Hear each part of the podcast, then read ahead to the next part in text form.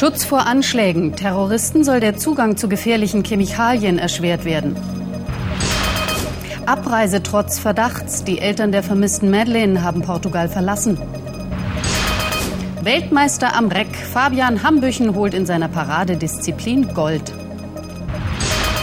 Und das Wetter morgen Regen von Nord bis Süd, 12 bis 20 Grad.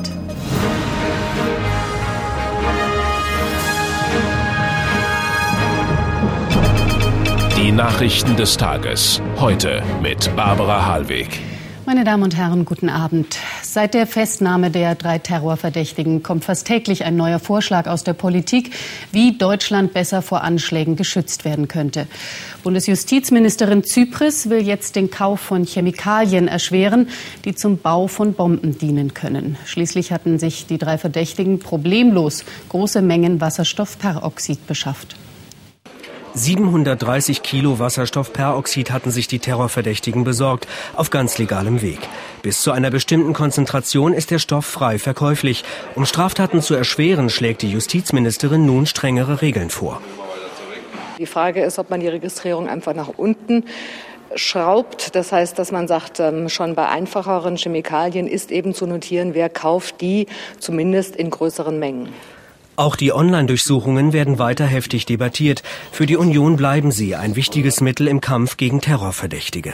Würden wir auf die Online-Durchsuchung verzichten, hieße das für die Terroristen, der Staat garantiert ihnen einen Raum, in dem sie frei von der Einsichtnahme der Ermittlungsbehörden kommunizieren können.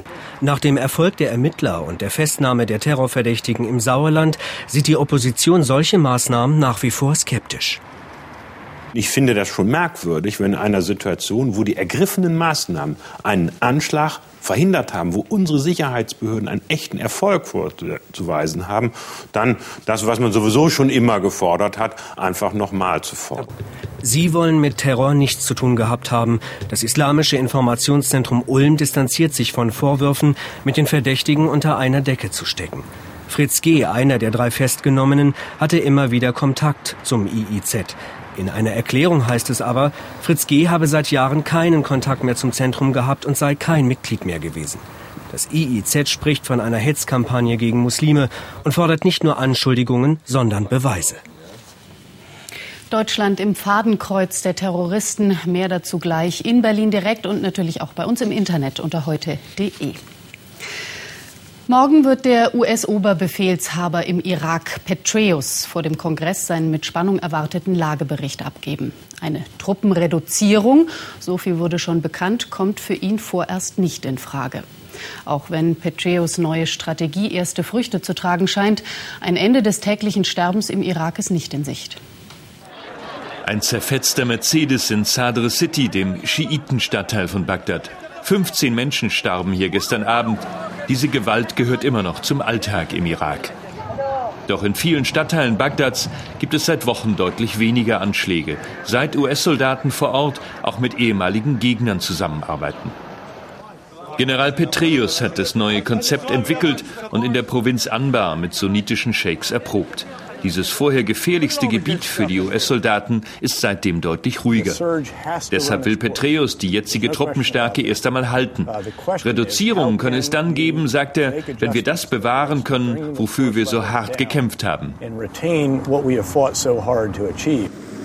Im Pentagon hat man dagegen auch noch andere Sorgen. Die Armee ist vom Irakkrieg erschöpft. Ohne Truppenreduzierungen fehlen ab April die Soldaten für die rechtzeitige Ablösung im Irak. Präsident Bush will kommende Woche seinen künftigen Kurs erklären.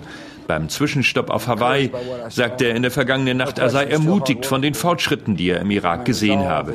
Ich glaube, wir tun das Richtige für den Irak und den Weltfrieden. Ob das die Mehrheit im Kongress auch so sieht, die Debatten ab morgen werden es zeigen.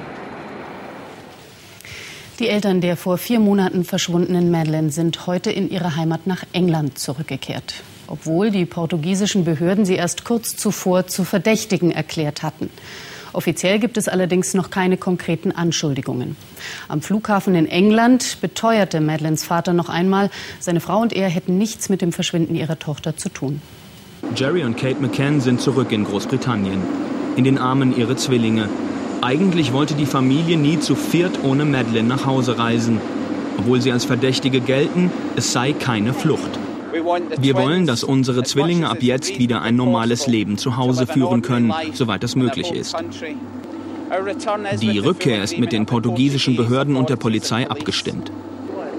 Dass sie unter Verdacht stehen, hat bei den Eltern Spuren hinterlassen. Sie wehren sich. Wir haben nichts mit dem Verschwinden unserer geliebten Tochter zu tun.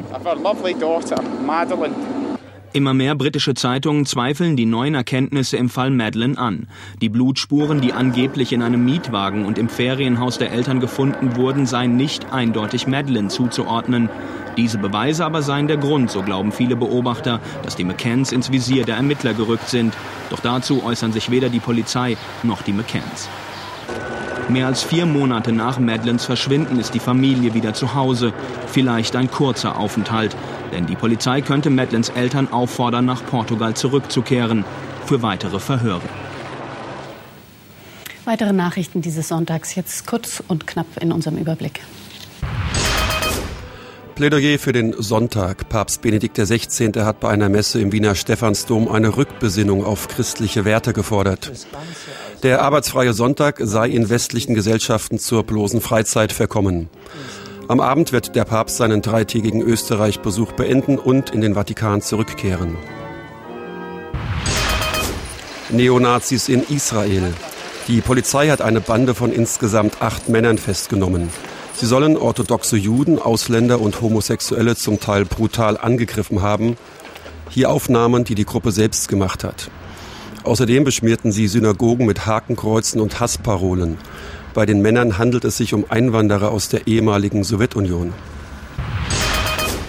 Überraschung in Venedig. Der Taiwanese Ang Lee hat bei den Filmfestspielen wieder den Goldenen Löwen bekommen für die Regie bei dem Spionagekrimi Last Caution. Lee hatte den Preis für den besten Film bereits vor zwei Jahren erhalten. Als bester Schauspieler wurde Brad Pitt geehrt für seine Rolle als legendärer amerikanischer Bandit Jesse James.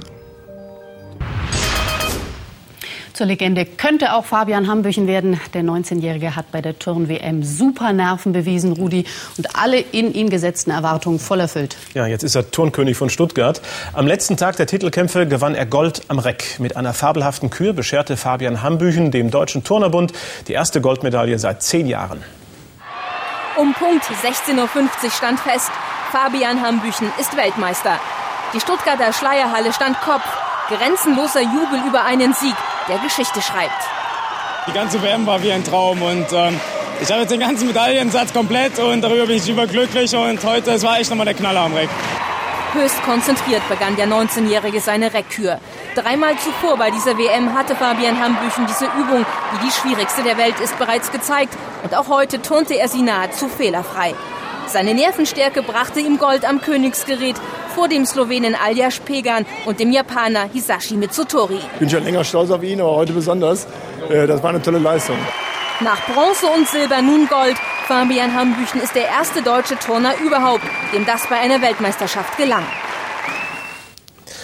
Der Jamaikaner Asafa Powell hat einen 900 Meter Weltrekord aufgestellt. In Rieti in Italien lief er 9,74 Sekunden und verbesserte damit seine alte Bestmarke um genau 300 Sekunden. Fernando Alonso und Lewis Hamilton haben für McLaren Mercedes beim Großen Preis von Italien in Monza einen Doppelsieg herausgefahren. Dritter wurde Ferrari-Pilot Kimi Räikkönen aus Finnland vor Nick Heidfeld im BMW Sauber. Auch wenn Alonso den Sieg geschäftsmäßig einordnete, die Emotionen seines Chefs Ron Dennis sprachen Bände. McLaren Mercedes hat Ferrari schwer getroffen. Alonso und Hamilton schon nach dem Start vorn, Massa zunächst Dritter. Doch dann bedeutete ein mechanischer Schaden sein vorzeitiges Rennende. Monza lebte von kleinen Höhepunkten. Rosberg überholt Button, wurde am Ende Sechster und Hamilton eroberte Platz zwei von Raikönen meisterlich zurück nach seinem letzten Boxenstopp. Nick Heidfeld steuerte hinter dem Ferrari-Piloten auf Rang 4. Alonso liegt in der WM-Wertung nur noch drei Punkte hinter Hamilton. Ja, so viel vom Sport, Barbara. Jo, fehlt noch das Wetter. Morgen zieht ein Regengebiet von Nord nach Süd und erreicht am Abend die Alpen. Dahinter wird es freundlicher, die Höchsttemperaturen 12 bis 20 Grad. Hier geht es jetzt weiter mit Berlin direkt. Morgen begrüßt Sie hier wieder Petra Gerster. Ihnen noch einen schönen Abend und auf Wiedersehen.